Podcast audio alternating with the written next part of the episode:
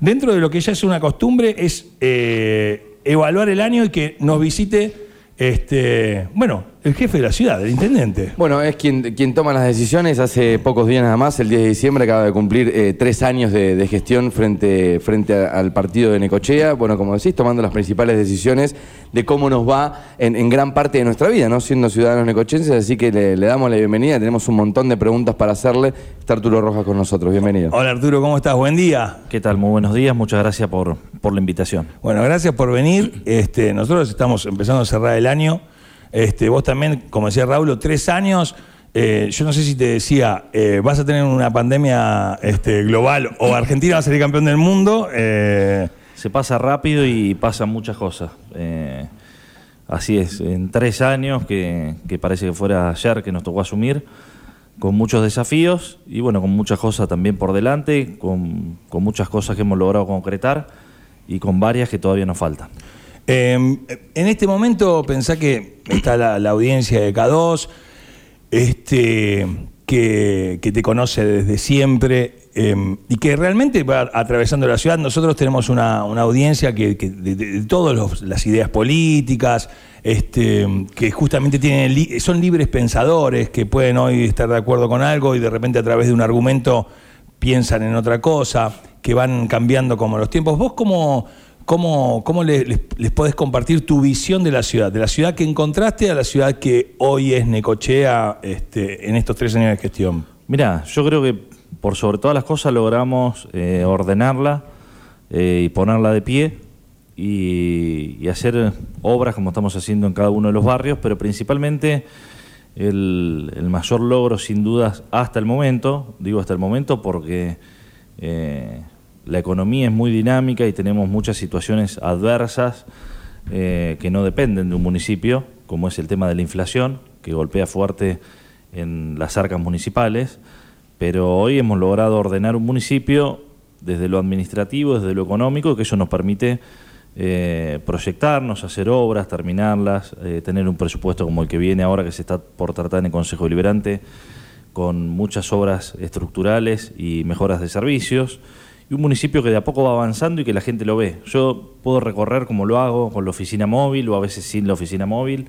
En cada uno de los barrios hay una obra, porque a veces eh, la mayoría de los vecinos no se mueven por los diferentes barrios. Si yo te pregunto cuál es eh, tu lugar o los lugares que vos recorrer, seguramente tendrás una rutina que pasás por los lugares más céntricos, por la villa, y por tu camino de acá a tu trabajo y algunos lugares más que tendrás eh, de cara a llevar a la nena al colegio, las actividades. Sí, sí, no conocemos la ciudad. Yo te pregunto si fuiste últimamente, no sé, al barrio Camioneros, al barrio 53 Viviendas o cualquiera de los barrios periféricos de Necoché de Quequén, seguramente no lo has hecho como no lo hace la mayoría de los vecinos. Para nosotros fue un argumento de, contacto con actitud solidaria, que fue a través de Sandra, que, estaba en, en compromiso de dignidad que nos abrió el, mapa de, Necoche y un montón decíamos, che, del puente colgante, 100 metros a la izquierda hasta Delia Gentile hace 20 ah, años, o sea, eh, es, real, es un universo que uno no, no transite. Desde, antes del año 99. Claro. Y siempre trabajando ahí de manera solidaria con su familia, en un barrio muy humilde. Y uno pasa a una cuadra. Así es. 50 veces por año y no se entera. No lo ves. Exacto. Exacto. Y quizá con obras, y observo esto también, quizá con obras que no es un edificio que uno pasa y lo va a ver, sino son obras de servicios básicos que uno contempla que ya deberían estar en la vida de uno. Así es. Y que hay personas que no. Había algo de. Claro, y, que hay personas que no lo tienen, digo, y que estaban en falta también mucho, ¿no? Mira, eh, una de las últimas, ahora que, que, estamos finalizando, falta muy poquito, es una obra acá en el barrio Uocra, 53 viviendas, 20 de septiembre, que es una obra de pluviales. Vos pasás hoy por la calle y ya no la ves más pero hay que preguntarle las últimas lluvias a los vecinos de ahí, de los cuales tengo muchos conocidos y amigos también. Cada vez que llovía un poquito se le inundaban, había sectores, se le inundaban 20, 30 centímetros las viviendas. De hace un vecino eh, que conozco, hace 25 años que vive en el mismo barrio y hace 25 años que le sucede lo mismo. Y en la última lluvia estaba agradecido y salió a hablar con los vecinos y me mandaron mensajes de, de la importancia de esa obra que hoy pasás y no se ve pero es una obra de pluviales eh, que va a sacar el sector donde se inundaba. Y así puedo decir, no sé, al barrio eh, Estación Quequén en, en, Quequén, que estamos ya en la segunda etapa, que son obras de cloacas. Los vecinos tenían en, algunos, en algunas viviendas tres pozos sépticos y se les rebalsaba cada 10 días. Y la gente, mucha gente no tiene la plata para pagar un camión atmosférico que le venga a desagotar el pozo, que ya las napas están saturadas. Es decir, que muchos de esos líquidos eh, terminaban saliendo a la calle donde juegan los chicos. Arturo, hablabas del presupuesto, que es uno de los temas candentes del momento. Eh, aparte de las complicaciones, o sea, ¿cómo o sea, yo el año que viene, no, o sea, no sé cuánto voy a ganar, eh, pero fundamentalmente no sé cuánto me van a salir las cosas. O sea, puedo decir, voy a gastar esto, pero no sé qué voy a comprar con, lo que gasto.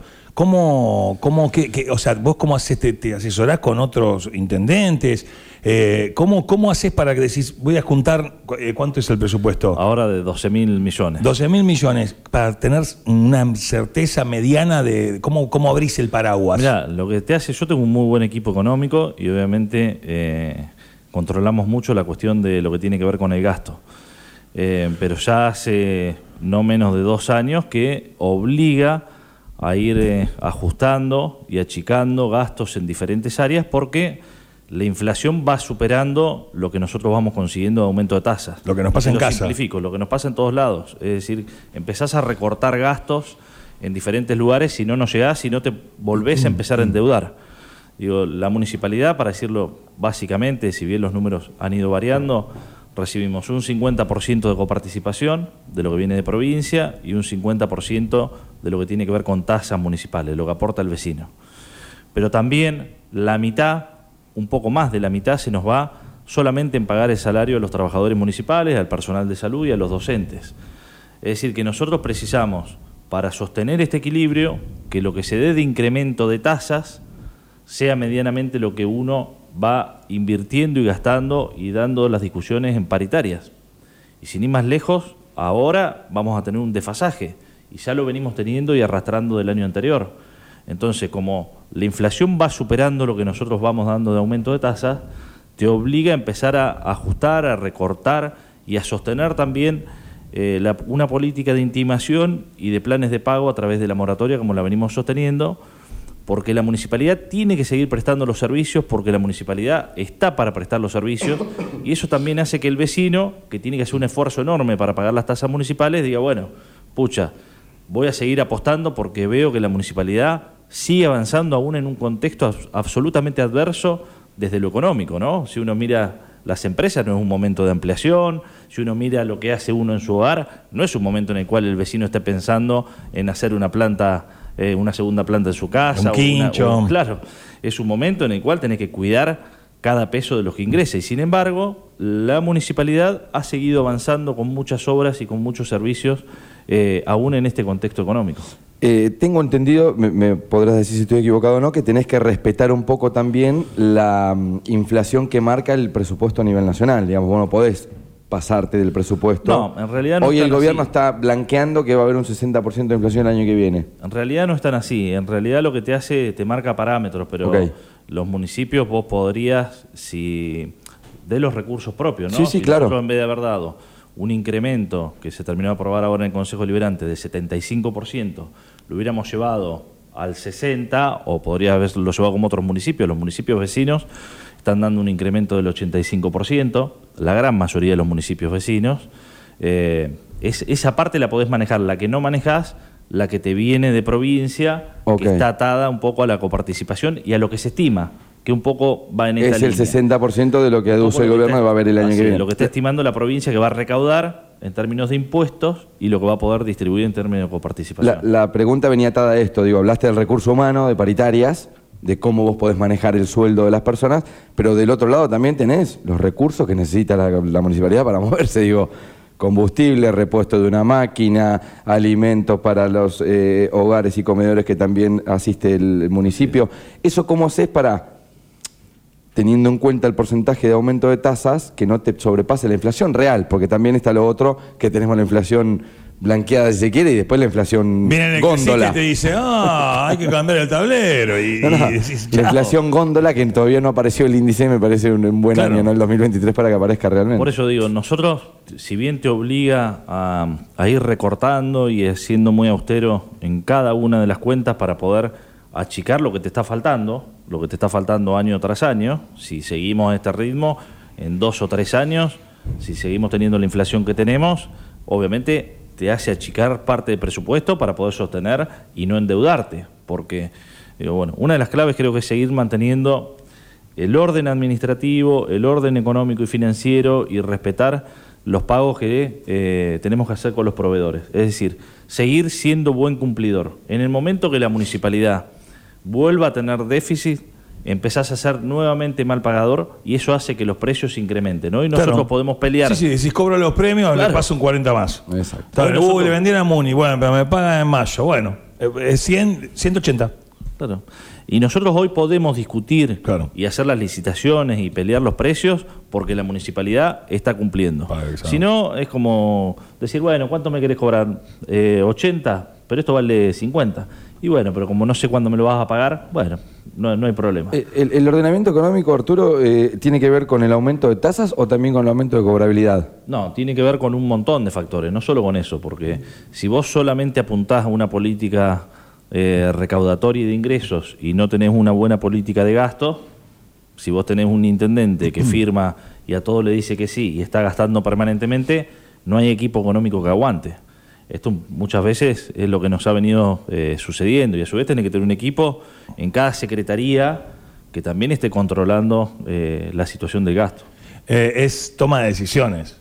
Todos los días. En estos tres años, ¿cuál es la, la decisión que más te costó tomar? O sea, porque el, intendente o el papá o, el, amigo, viste, eh, eh, el jefe que toma decisiones, cuando tomas las lindas es maravilloso, pero hay que tomar de las malas, que esas muchas veces hacen la, diferencia. Bueno, son muchas, pero creo que si lo miro eh, como algo difícil, creo que sin lugar a dudas fueron muchas de las primeras medidas que tomamos durante la pandemia, porque era algo absolutamente desconocido, que no teníamos ningún conocimiento previo y, a ver, y llegamos a hacer cosas absolutamente disparatadas que hoy no haríamos si miráramos para atrás, pero que en ese momento entendíamos que eran las mejores decisiones y que la gente tuvo un fuerte acompañamiento. Te voy a nombrar una sola. Una, por favor. Una semana antes de que se declare la pandemia a nivel nacional, nosotros viendo lo que se estaba viniendo, cerramos eh, el, espacio público, cerramos de que la gente pudiera ir a la playa y al parque. Algo que hoy, si lo miráramos para atrás, fue absolutamente disparatado y sin embargo tuvo un alto acatamiento sin tener que salir a controlar a nadie. La misma gente, por el, por el temor que tenía. Sí, la, autodenuncia, todo. Está bien, cuidémonos, cuidémonos por lo que está pasando. Después, también fuimos eh, muy flexibles y trabajamos muy articulado con los sectores privados, a diferencia de otros municipios que lo terminaron pagando muy caro. Ese, esa no flexibilidad de la posibilidad de ir generando eh, aperturas, trabajo, de trabajar junto a comerciantes, de trabajar junto a los sectores de nocturnidad para tener una temporada como supimos tener en el medio de una pandemia. Eh, tuvimos una articulación con otros municipios para que no fuera una carrera de quién tomaba más medidas restrictivas o más medidas ampliatorias. Creo que hubo un buen trabajo en conjunto con todos los intendentes de la región y los intendentes de municipios turísticos, pero creo que, eh, siendo la, la pregunta, fueron medidas que eran difíciles. No me temblaba el pulso a la hora de decretarlas, pero... Eh, claro, y bueno, difícil. pero es que muchas veces yo creo que lo que falta son decisiones, pero no solo en Necochea, en, la Argentina es como, hay veces que, los que marcan, o sea, eh, eh, los dirigentes tienen que marcar dirección y dicen, che, mira, no es por acá, es para allá. Y, realmente va a haber algunos contentos y otros que no estén contentos. es inevitable preguntarte, vos estás el año que viene con elecciones, con, tu espacio político. Así es. Va a estar apoyado en alguno yo, yo, sé que no muestran las cartas hasta que no sean, ¿no? Pero realmente el, escenario nacional es complejo, es, muy difícil poder estar de acuerdo con alguno. Seguro. Eh, ¿Vos cómo lo ves a nivel? Lo más importante es que nosotros hemos logrado consolidar un espacio como es Nueva Necochea, que es un espacio absolutamente plural, que se ha consolidado en el distrito, que tenemos vecinos de diferentes ideologías y que salimos un poco de la lógica esta de la grieta con los funcionarios, con los concejales, con los vecinos y con los militantes. El otro día tuvimos una especie de cierre de año y hablamos de los temas locales. Salimos un poco de la lógica esta nacional. Después, como vos decís, llegará el año que viene y veremos. Mirá, en el día de mañana estoy viajando a, a Capital, a 3 de febrero vamos a tener una reunión un último congreso con intendentes vecinalistas y, espacios también de, de, municipios que tienen espacios vecinalistas. El año que viene comenzaremos uno en el mes de marzo en Necochea y veremos si logramos dentro de este grupo instalar algunos temas de agenda de reforma política, de reforma administrativa, de autonomía municipal y varios de los temas que eh, nosotros estamos planteando como agenda y veremos si eh, hacemos o no la conformación de algún frente electoral. Pero hoy no es lo que me preocupa. Si hoy nosotros tuviéramos que transitar la elección este fin de semana, la haríamos con Nueva Necochea, eh, habiendo transitado algún acuerdo con espacio político o no, o haciéndolo en soledad. Hoy creo que ya se ha instalado y no es lo que me preocupa. Realmente, si tenemos que ir de vuelta con boleta corta, eh, lo haremos. Eh, lo haremos como lo hicimos en la elección anterior. Está descartado, digamos, que vas al frente de esa boleta. ¿Cómo? Está descartado, digo, que vas al frente de esa boleta, o sea que vas a buscar la reelección. Sí, Has hablado varias veces de ocho años siempre, siempre. te he escuchado muchas veces. Siempre porque entendía de que en la situación que íbamos a encontrar en el municipio necesitábamos cuatro años de mucho orden económico y, después cuatro años que nos permitan eh, desarrollar el enorme potencial que tiene el distrito. Pues sería eh, tirar por la borda que viniera alguien que eh, no, no entendiera de la situación que está siempre atada con alambres de la municipalidad y que no se puede hacer cualquier cosa eh, desde el orden económico. Entonces me parece que necesitaríamos darle continuidad durante cuatro años y es lo que vamos a apuntar a que, a que el vecino nos acompañe el año que viene. Eh, ¿Te sentís acompañado en estos tres años de gestión? Digo, el año que viene vas a encarar una campaña, digamos, que se ponen en otro modo, pero hoy quizás lo podés analizar un poco fríamente, ¿no? Me siento acompañado primero por el equipo que, que hemos conformado y después también por los vecinos, por mucha gente, incluso por sectores de, la oposición o gente que me encuentro en la calle permanentemente y que me dice, mira Arturo, yo la verdad que no, no te había acompañado, pero veo que estás haciendo bien las cosas y el año que viene te voy a acompañar. Y también un poco salimos de esta lógica de, gobierno, oposición, frente de todos, eh, juntos por el cambio, peronistas, radicales, salimos de esa lógica porque nosotros conformamos algo que es mucho más plural y que estamos demostrando con hechos de que realmente eh, teníamos que recuperar la confianza como habitante de este distrito, que tenemos un enorme potencial y que tenemos que también, más allá de gestionar a nivel provincial y nacional, saber que tenemos que ordenarnos, que no podemos esperar que venga alguien de arriba por arte de magia y eh, nos ordene como un municipio o nos dé las soluciones que tenemos que dar. El orden empieza siempre por, por la propia casa, ¿no? Eh, no, te iba a consultar por el tema, pues nombraste a la pasada el equipo, que, me parece importante, pues vas al frente, te pregunté si ibas a ir al frente de la boleta y demás. Vendría a ser, no puedo parar de comparar con el Mundial, vendría a ser como la rojaneta tu equipo, ¿no? Digamos, pongámosle una cosa así. Hablame del equipo de gobierno que tuvo algunos cambios, digamos, echando mano y también comparándote con Scaloni, digamos, tuviste que echar mano en algún momento, hacer algunos cambios. Que digamos, en, en un gobierno, yo te diría, por la sensación que uno puede ver en la calle, bastante positivo, resulta raro que hayas tenido que hacer cambios, pero es como que fue oportuno también en algún momento, ¿no? Como un aire. Sí, así es. Eh, mirá, ser funcionario eh, eh, tiene un desgaste enorme y, muchas veces hace falta hacer algunos retoques en el equipo, como ha pasado en la selección, y, que el, equipo siga funcionando. Y no porque saques a alguien o, lo, o cambies de algún área, tenga que haber algún cambio de rumbo. El rumbo está claro hacia dónde queremos ir tenemos un norte, una planificación y a veces hace falta hacer algunos, algunos pequeños retoques, pero que le den continuidad a lo que se viene haciendo bien, que obviamente cada funcionario nuevo que ingresa le genere una impronta nueva y que vaya haciendo los desafíos que nos vamos proponiendo, que quizás el anterior funcionario no lo logró. Pero hoy no es una preocupación eh, porque tenemos un equipo absolutamente consolidado.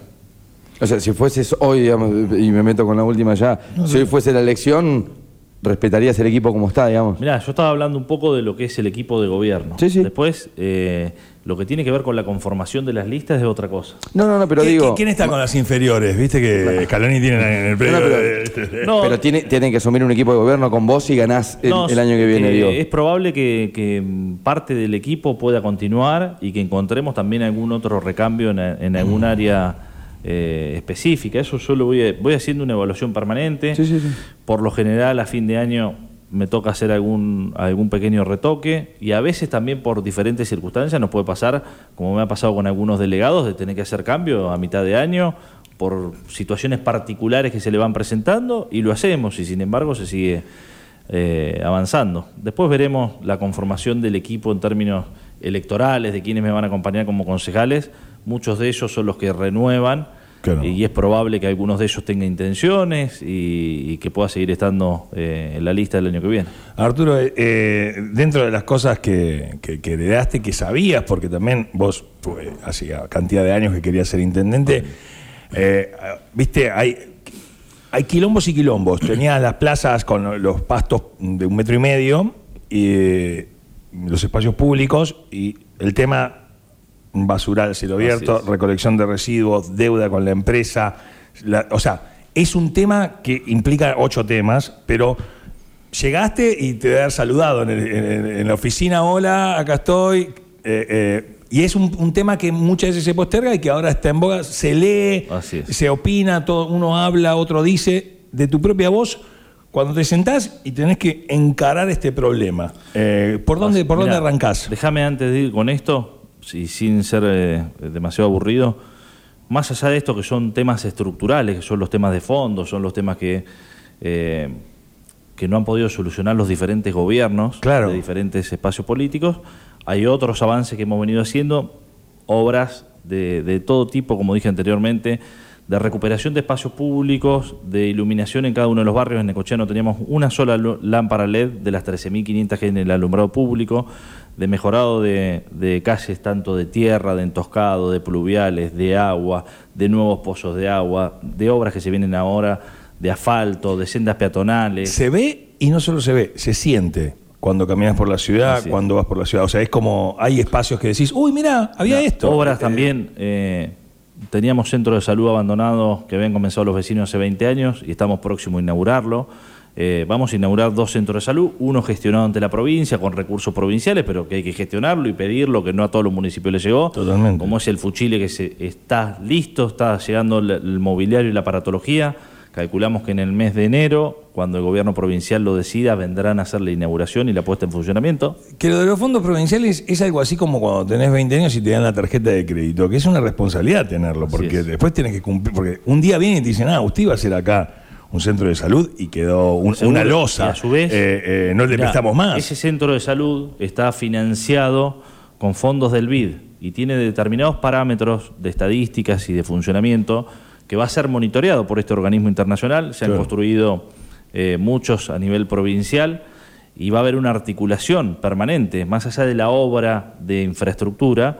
Después, eso funciona con recurso humano. Va a haber recurso humano municipal, recurso humano provincial y la recolección de diferentes datos que va a servir para justificar este financiamiento que tuvimos internacional, por, eh, que te lo dan créditos blandos por mucho tiempo. Centro de Salud Barrio Norte, estamos con obras relacionadas al deporte, pista de atletismo para inaugurar ahora en el mes de, febrero, calculamos que estará terminándose, polideportivo la 98-67, asfalto que tiene que comenzar en la avenida 58, culminación, bueno, un montón de obras que están. Más allá de eso, digo, hay problemas estructurales que uno puede visualizar, yo digo rápidamente, al menos tres que todos tenemos en la cabeza. Uno de ellos es la falta de planta de tratamiento de fluentes locales. El otro es el tema del casino, que es un problema estructural que hace muchos años que no se resuelve. Y el otro, este que vos mencionabas, la, planta, la falta de planta de tratamiento y separación de residuos y de disposición final como corresponde, y relleno sanitario. De estos tres, nosotros apuntamos a poder resolver dos durante el primer mandato, dos de ellos, que son los que tienen una injerencia municipal. Digo, si uno mirara para decir cuál es el que no tiene injerencia municipal directa, es la planta de tratamiento de fluentes cloacales, porque ni este gobierno, ni el anterior, ni el que venga lo puede hacer con recursos propios. A eso apunto. Sí, es algo tipo lo que fue la escollera, que Momo hizo una jugada a lo Messi y salió la escollera. Tiene que pasar algo así. Es una gestión que nosotros la venimos haciendo permanentemente, logramos que se meta en el presupuesto nacional, tiene que ser financiado por organismos internacionales, por lo que eso implica, por la cantidad de recursos que, que implica. Se había logrado y se había metido para que se financiara a través del BID. El BID le manifestó al gobierno nacional que financiaba proyectos de saneamiento o proyectos ambientales para municipios de menos de 40, 50 mil habitantes. Ahí quedamos un poco afuera. Sé que estaban buscando con otro organismo, con la CAF y demás, veremos. Digo, es algo que tenemos que seguir gestionando, pero no es algo que puede venir el año que viene un candidato a intendente y decir, esto lo voy a resolver yo con... O sea, no. pues, No. La realidad es que no. O sea, sí hay que seguir gestionando y es algo que todos estamos de acuerdo que tiene que haber en algún momento una planta de tratamiento de, de efluentes cloacales. Claro. Los otros dos sí son de, de decisión política, el casino y el tema de la planta.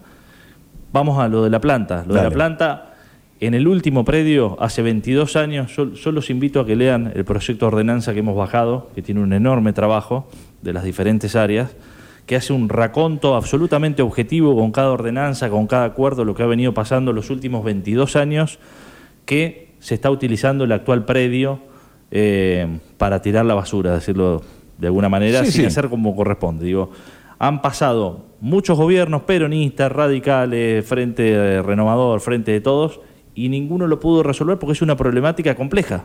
Porque si no, Por eso mismo yo te decía, es algo que, que heredaste. eh, así. Y es, es un tema complejo, primero porque tiene que ver la cuestión económica. Claro, porque te- eh, ¿qué porcentaje te lleva de, de- de ese presupuesto? Vos sos- eh, hoy consigues dos- hoy 12 mil millones, juntarnos a todos nosotros los residuos, pasar siete días a la semana, uno tira en la puerta de la casa eh, ramas, me las levantás, tiro esto, me, o sea, es, y tiene una fuerte ¿cu- incidencia. ¿Cuánto te a veces lleva de ha esa plata? rondado entre el 8, 9 hasta el 14% Es un montón de del presupuesto. Es un montón de plata. Eh, es Vale. caro en todos los municipios. Sí, es sí. caro. Y es un contrato que tiene dos, dos tramos. El primero, el de la recolección, que es el que se viene haciendo bien, por decirlo de alguna Es manera. eficiente. Y el segundo, que es el que no se viene haciendo como corresponde, que es no tener una planta de tratamiento y no tener la disposición final como corresponde. Ok. Bueno, de todo esto, eh, nosotros, los, eh, más allá de que, repito, es una problemática que viene hace 22 años, en algún momento y hasta el año 2015, la obligación de parte de la empresa, en, verdad no era una obligación de parte de la empresa, era opcional poner una planta de tratamiento. Fijémonos cómo ha ido cambiando. Digo, hasta el 2015, todos los gobiernos que pasaron le daban como una opción a la empresa, a esta y a las que han pasado anteriormente, porque ha tenido diferentes cambios, para que hiciera la planta de tratamiento. Es decir, eh, si querés la haces y si no la querés no la haces. Obviamente si la haces te la vamos a pagar y si no la haces no te la vamos a pagar. Pero no era obliga- obligatorio No era la obligatoria. licitación.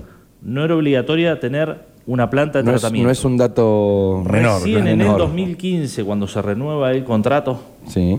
que se hace por 12 años más, hasta el 2027, por eso los invito a leer la ordenanza, que hoy la tiene en Consejo Deliberante, es absolutamente objetiva, donde figura cada ordenanza, cada acuerdo, eh, todo lo que ha pasado a lo largo de estos años.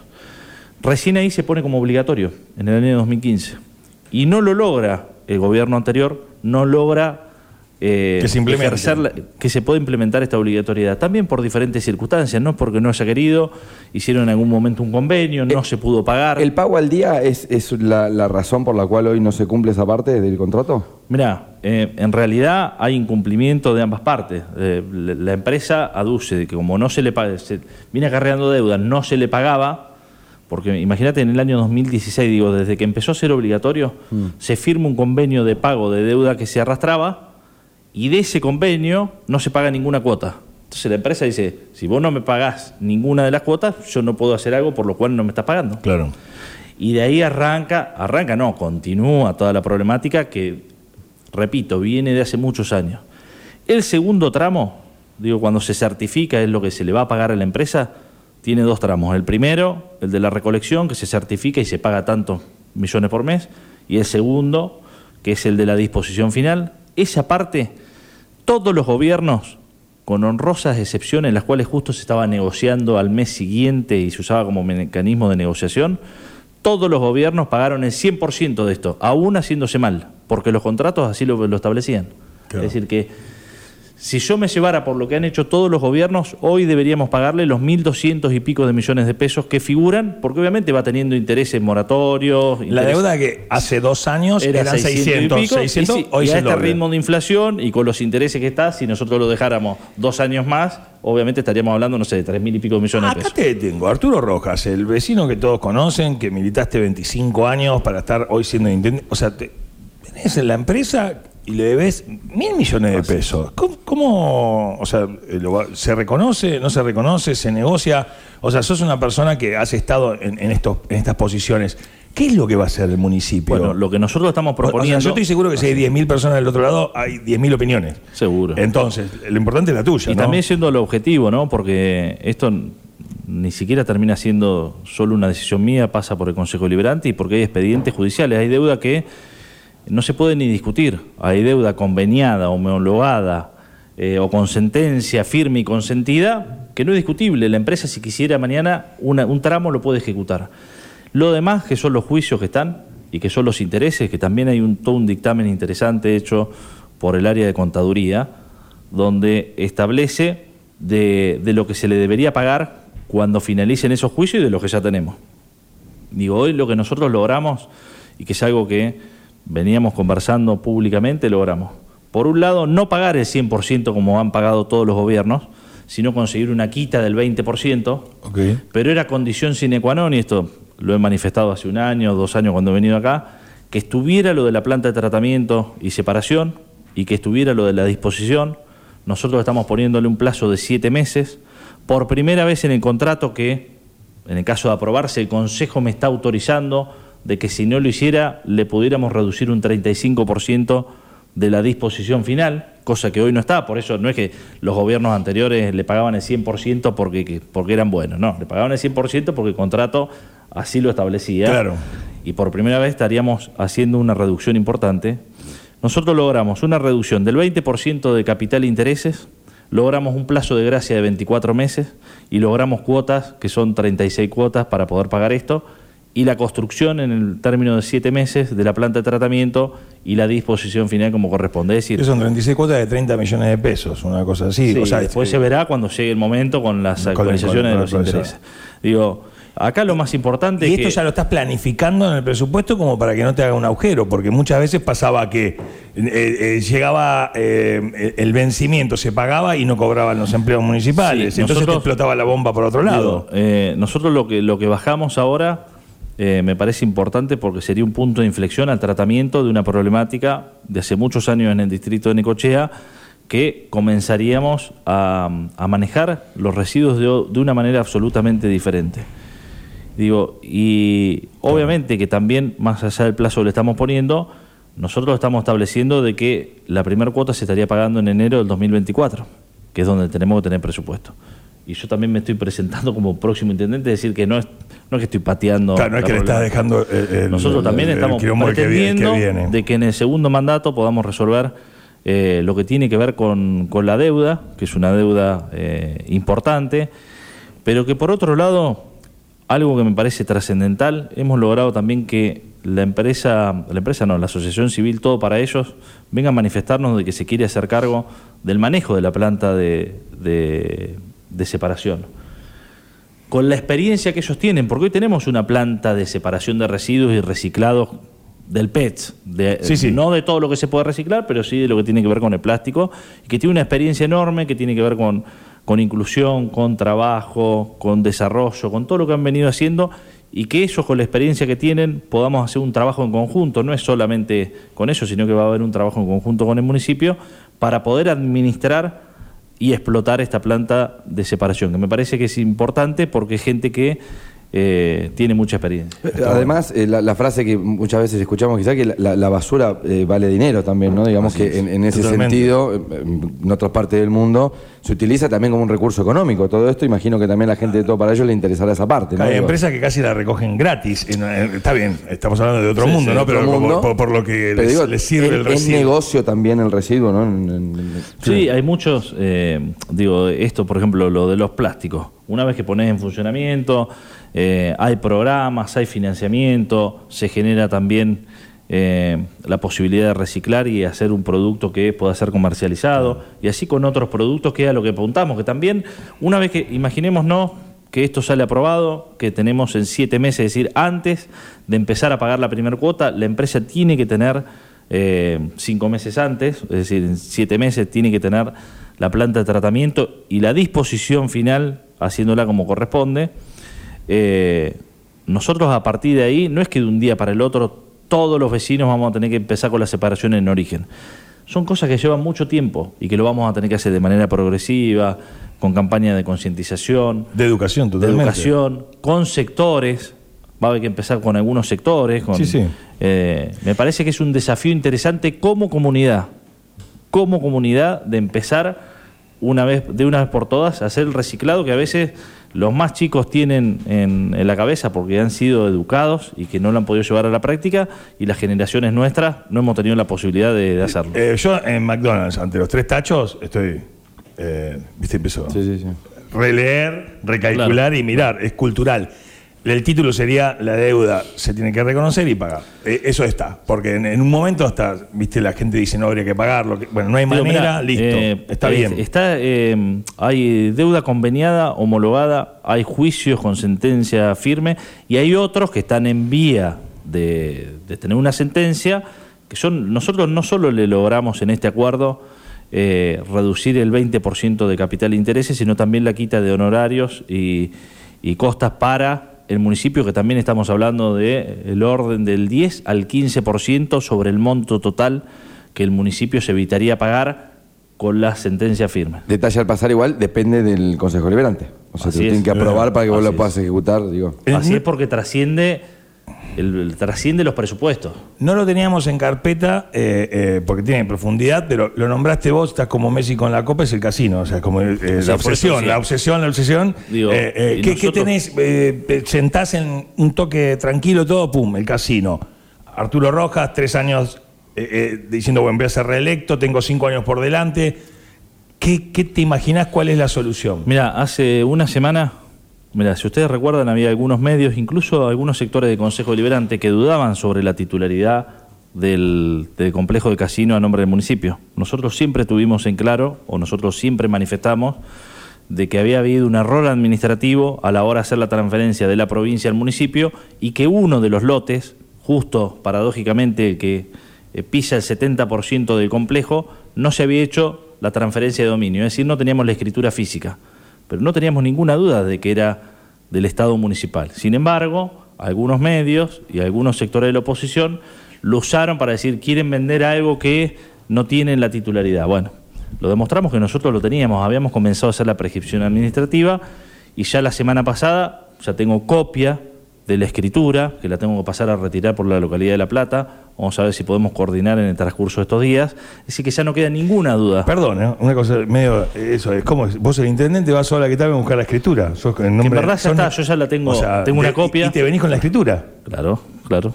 Venimos con la escritura. Es loco, ¿no? Es como. Porque nosotros ya habíamos iniciado la prescripción administrativa, si ustedes recuerdan, hace, hace varios meses yo firmé en la Escribanía General de Gobierno, ya eso, ya firmaba la escritura en ese momento, después había que mandarla a inscribir al registro de la propiedad, es como, como cualquier Claro. inmueble, y después te tiene que llegar físicamente la escritura. Bueno, ya está físicamente la escritura, que es la que vamos a traer, que también todos los gobiernos que pasaron, ninguno se, ninguno se ocupó de regularizar la situación dominial, ninguno. Claro. Ninguno. Bueno, nosotros lo logramos y hoy tenemos, para que no quede ninguna duda, la totalidad de las escrituras. Ok, y vos ahora tenés. eh, cuando jugábamos a estanciero, viste que te faltaba Córdoba, zona norte. Tenés, toda la- tenés todo. Todo. listo, los ferrocarriles listo. ¿Qué Y la hacen? decisión política que hemos manifestado, que es nosotros precisamos inversores privados para que vengan a poner en funcionamiento el casino, porque no hay ningún municipio que pueda administrar el casino. Y porque yo lo dije y ahora estamos nuevamente en la fecha. Si mañana apareciera Papá Noel y lo reconstruyera a los valores, yo esto lo dije también hace un año, dos años, ¿verdad? Sí. y lo reconstruyera a los volúmenes originales del complejo del casino y lo siguiéramos administrando de la misma manera, correría la misma suerte. Entonces, digo, la idea de esto es que pase a sectores que son los que realmente tienen que invertir, que a nosotros nos permita tener recursos para poder hacer otras obras y que a su vez hace un desarrollo urbanístico que es la decisión política que hemos tenido. ¿Por qué no se dio? Estuvimos a punto en el año 2020. Muy estuvimos cerca. A punto. Tuvimos una de las empresas, de las principales empresas relacionadas al juego, Casino Victoria. Casino sí. Victoria, eh, con la intención de comprarlo. Había comprado los pliegos, había presentado un proyecto espectacular, pero en ese momento había tenido un compromiso de palabra de la provincia de darle un permiso precario sobre el manejo de las maquinitas hasta tanto la provincia hiciera la licitación de juego. Algo que no corresponde al municipio, lo tiene la provincia. Porque Eso- la empresa no iba a venir a invertir si no tenía la licitación de los tragamonedas. Digamos, para resolverlo Así, ahí en una charla de café, me- medio, así. medio así.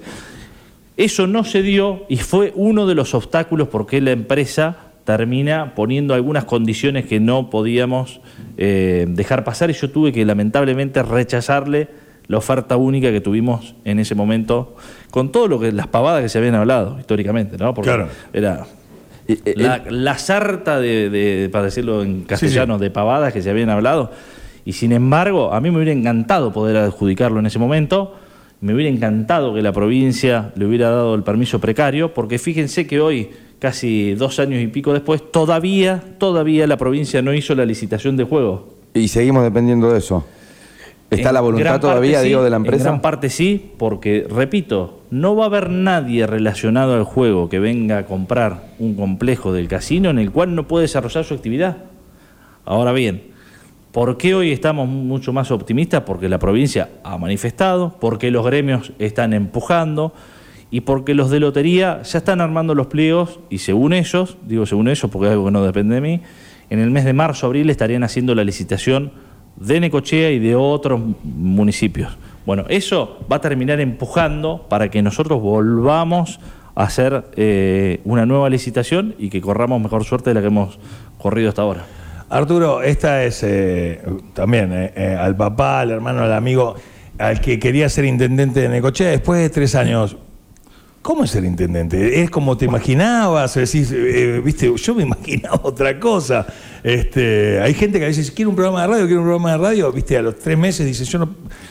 Mirá, yo es algo que, vine también trabajando con mucha constancia, con mucha perseverancia, que, que me lo puse como meta desde que empecé a militar en el año 99, es decir, que pasaron 20 años para ir haciendo todo un camino de preparación eh, y un camino que no es fácil, que no es fácil, y me imaginaba llegar, obviamente que tuve algunos desafíos que no, no estaban en la meta de ningún intendente, esto lo de la pandemia eh, no estaba, pero sin embargo, eh, viéndolo con el diario del día del lunes, lo pudimos manejar bastante bien, tal es el caso de que hubo municipios con mucha más experiencia que el nuestro, mucha más experiencia, intendentes que hacía cuatro o cinco mandatos que estaban, y sin embargo les desbordó la situación, eh, la pandemia, y tuvieron que trasladar a muchos vecinos a otros municipios.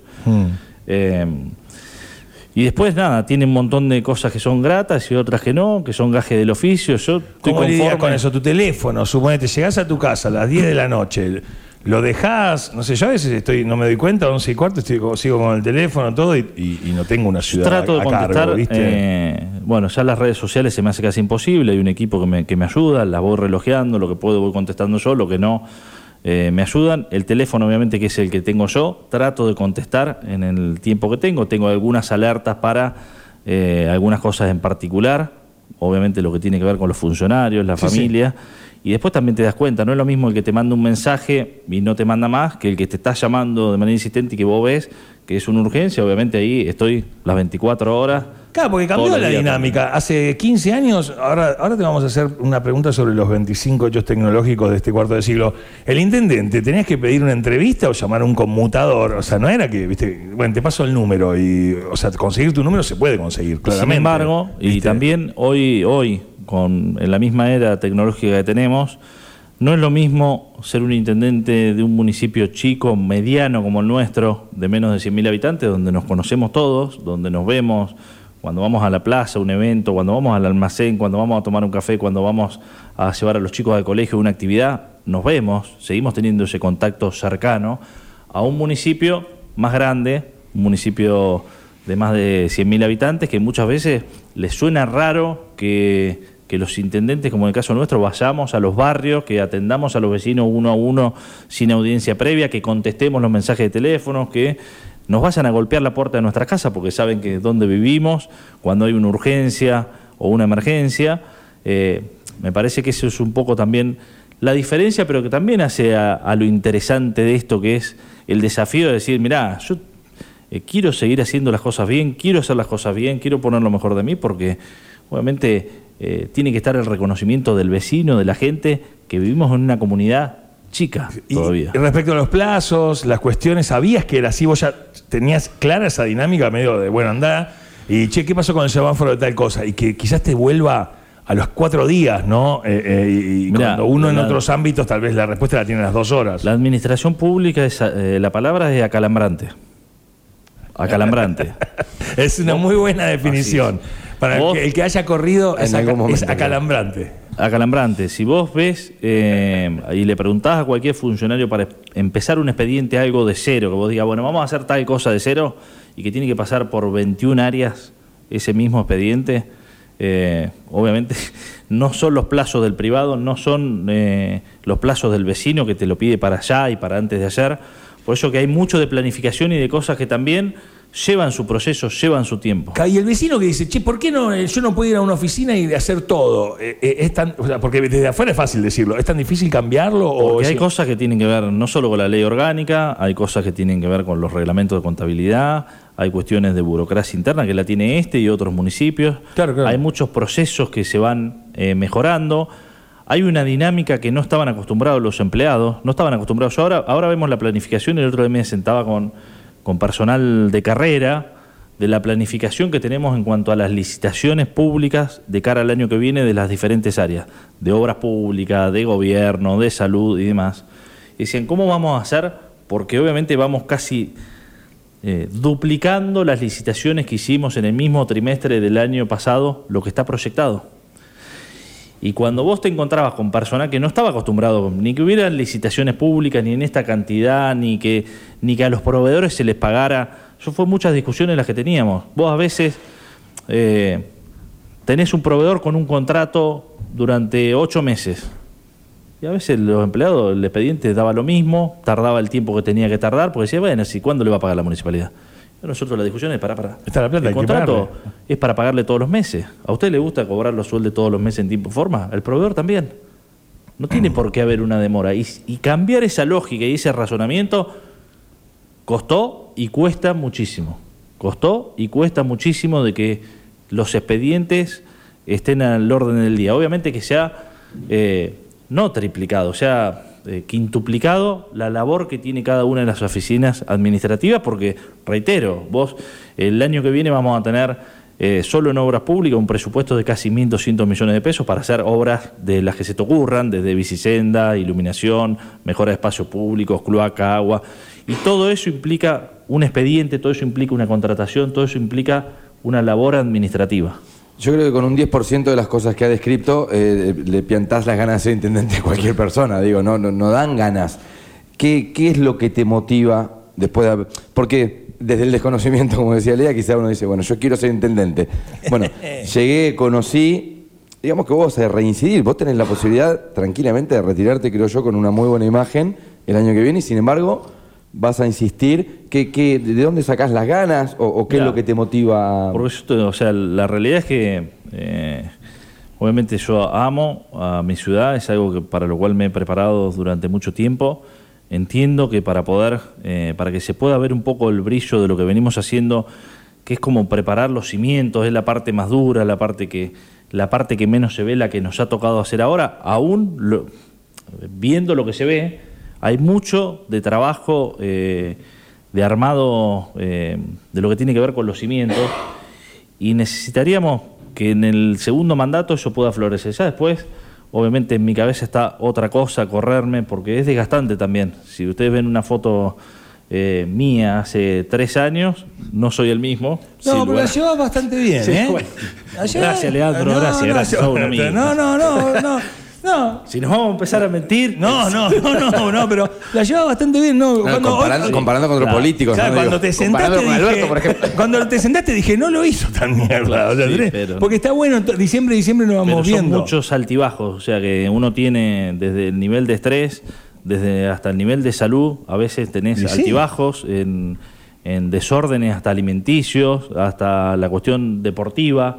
De Más flaco no estás. No, no, por eso Por te eso, digo. no, por eso. Digo, a veces no tener la continuidad. y una de arena. Claro. Ya había- No, no solo bien. no que le estoy diga más la verdad. no solo no estoy más flaco, estoy bastante más gordo. Eh, pero bueno, eso también hace recién ahora nos estamos pudiendo volver a ordenar y Claro. tener alguna actividad física con mayor frecuencia. hace bien para laburar también. Sí, seguro, Es, parte del asunto. Es inevitable, nosotros cumplimos 25 años en octubre, los vamos a estar festejando. Hicimos 25 de 25 Arturo Rojas opinando un poco sobre eh, eh, eh, los 25 25. ¿Con cuál podríamos hacerlo partícipe? Y, por ejemplo, que preguntarle sobre avances tecnológicos. Los avances tecnológicos. Nosotros te vamos a tirar rápido eh, 25 cosas, o algunas de las que pasaron estos 25 años.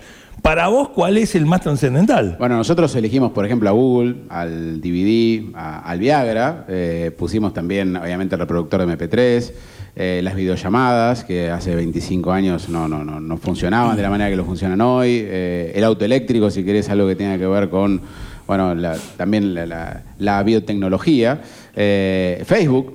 eh, los relojes inteligentes, YouTube, WhatsApp. Netflix, eh, WhatsApp, eh, bueno, un poquito era por ahí el, el repaso, incluso hasta el telescopio James Webb como, como una de las últimas cosas. Eh, para mí, sin lugar a dudas, eh, está relacionado a las comunicaciones, es el Internet. Esa es la mayor revolución que hay, porque a través de eso fluye todo, ¿no? Eh, a través de- del Internet, la banda ancha y todo lo que se va consiguiendo, eh, ha ido cambiando, sin lugar a dudas. Vos mencionabas lo de Google. Bueno, eh, hoy a los chicos ya pasar por una biblioteca es casi una antigüedad. O sea, no, Totalmente. se lo pueda invitar para que conozcan y que vean lo que hacíamos antes cuando éramos chicos y teníamos que ir a, a buscar eh, material didáctico para hacer alguna, alguna actividad eh, escolar. Hoy hay que enseñarles qué tipo de fuentes, cómo se maneja, pero está todo ahí. Y yo veo a los chicos, yo veo a la chiquita mía que tiene, bueno, ahora eh, tiene siete años, pero desde hace, desde que nació, los ves a cualquier chiquito manejando los Sí, sí. teléfonos sin saber nada de nada y lo manejan de una manera que lo, lo tienen incorporado. Eh, Sí. Me parece que eso ha sido toda una ¿Sos revolución. de mirar series? ¿Te- ¿Has tenido en, en estos 25 Alguna. años? Eh, ¿has- Bueno, ¿Te no, has enganchado con alguna serie? No, recién ahora, con el tema de la aparición de, se puede decir, de Netflix, Sí, sí. Prime, he visto alguna de las series de ahí. Para vos la mejor, una que te haya... Así que decís, tengo que ver, por favor. Llega a decir House No. of Cards, me desmayo acá y me caigo Y, para el costado. es elemental. es como para nosotros ver un documental de los Beatles, una cosa así. De la serie me gustó Breaking Bad. Breaking Bad, bien, Esa perfecto. Ahí tenés una- la de 25. Eh, tenemos 25 frases. 25 frases, las 25 frases de estos 25 años. Eh, pará, pará, tenemos 25 frases, podemos tener 26, porque nosotros Claro. te tenemos toda la mañana con una frase tuya. Hay, muchos momentos eh, que fue. ¿Sabes que la recordé hoy cuando dijo de los cimientos? fue La recordé hoy. yo, te- te- bueno, yo tengo, tengo, o sea, por ejemplo, eh, eh, la radio, ¿no? Tiras así, ¿no? Entonces, tenemos grandes frases, grandes frases como. ¡No se inunda más! Por ejemplo, ¿no? Esta. Ajá. La- te- tenemos un montón de frases y de repente a veces aparecen. Tenemos las condiciones para ser la mejor ciudad de la República Argentina. De la República Argentina. Entonces, vamos a hacerte elegir porque podés elegirte a vos mismo tu frase con estas 25 frases de la historia. ¿eh? Las frases que, por ejemplo, incluyen Lo dejo a tu criterio de Gelinek, dicen, que, soy aburrido, de Fernando. Gracias totales de Cerati. Eh, El que depositó dólares recibirá dólares, el que depositó- pesos recibirá pesos. Qué mal la estoy pasando de Gaudio. Si querés llorar, llorá, también de Moria. Eh, adelante mis valientes en el primer Gran Hermano. Eh, Franchella diciendo, pero si es una nena en el sketch. Usted se tiene que arrepentir de lo que dijo Samid a Mauro Viale. ¿eh? La pregunta de Moria, ¿con usted se viene el surdaje que le hizo Néstor? Jacobo que dijo billetera mata galán. La pelota no se mancha de Diego. ¿Están con nosotros o están con los terroristas? Bush. Eh, Bamino Beire diciendo, es una tormenta de facha. El Buenas noches América de Marcelo Tinelli. Bueno, el La tenés adentro, el LTA de Diego. Esa y la de qué mirás vos ahora, esas dos son. Eh, eh, la 25. ¿Qué miras vos? Esa está. Esa Anda está. para allá. Eh, eh, son, son terribles. son tremendos. bueno, la de Maradona fue. eh, fue una frase terrible que ha marcado toda esta historia. Este- Y Yendo a la mía, digo, eh, ¿cuál es la mejor ciudad de la que. La mejor ciudad de la Argentina la que uno elige para vivir? Digo, y yo elijo y quiero seguir eligiendo y quiero que las generaciones futuras elijan a nuestra ciudad porque tiene las condiciones, y coincido con esa frase, tiene las condiciones la ciudad para ser una, una ciudad maravillosa. A veces nos hace falta a nosotros mismos poner un poco más de amor propio, un poquitito más de confianza y de que cada uno haga su aporte. Yo digo, me ha tocado ir a otras provincias y ver cómo el que te atiende en la estación de servicio, el que te atiende en el kiosco, son todos eh, operadores turísticos. Todos te dicen y te venden lo que tienen en su ciudad. Y a veces a nosotros parece que nos molesta cuando vienen los turistas y no nos damos cuenta de la importancia que tiene en términos de recursos. Digo, me parece que la ciudad nuestra es maravillosa por donde se la mire. Tenemos unos lugares que nosotros los, los que estamos acá los disfrutamos, pero que muchos vecinos todavía no lo han ni siquiera descubierto. Claro. Eh, Arturo, te agradecemos mucho todos los fines de año. Nos reconoces viniendo, compartiendo un rato de tu agenda muy ajustada. Gracias y bueno, eh, que, pases bien el, el fin de año, que tengas un gran 2023 y, y ya el año que viene en, en la Y arena ojalá que el año próximo ¿no? podamos estar en esta fecha haciendo un, un nuevo balance. Claro, que, te- que vos querés, querés volver, querés estar con Claro. nosotros, porque si no estaríamos con otro hablando de, Claro. De lo que viene. Claro. Viste, nosotros es Claro. como. Olvídate, olvídate. Borrón y cuenta nueva. Billetera Matacalá, ¿no? Sí, o sea, sí. como. este, no, es como. Como corresponde. como corresponde. Muchas gracias. ¿eh? Él es Arturo Rojas, intendente de nuestra ciudad. Realmente hemos comenzado distinto este martes. Muchas gracias. ¿eh? Muchas gracias a. Ya volvemos, queridas amigas, queridos amigos, y comenzamos formalmente este Segundos Afuera.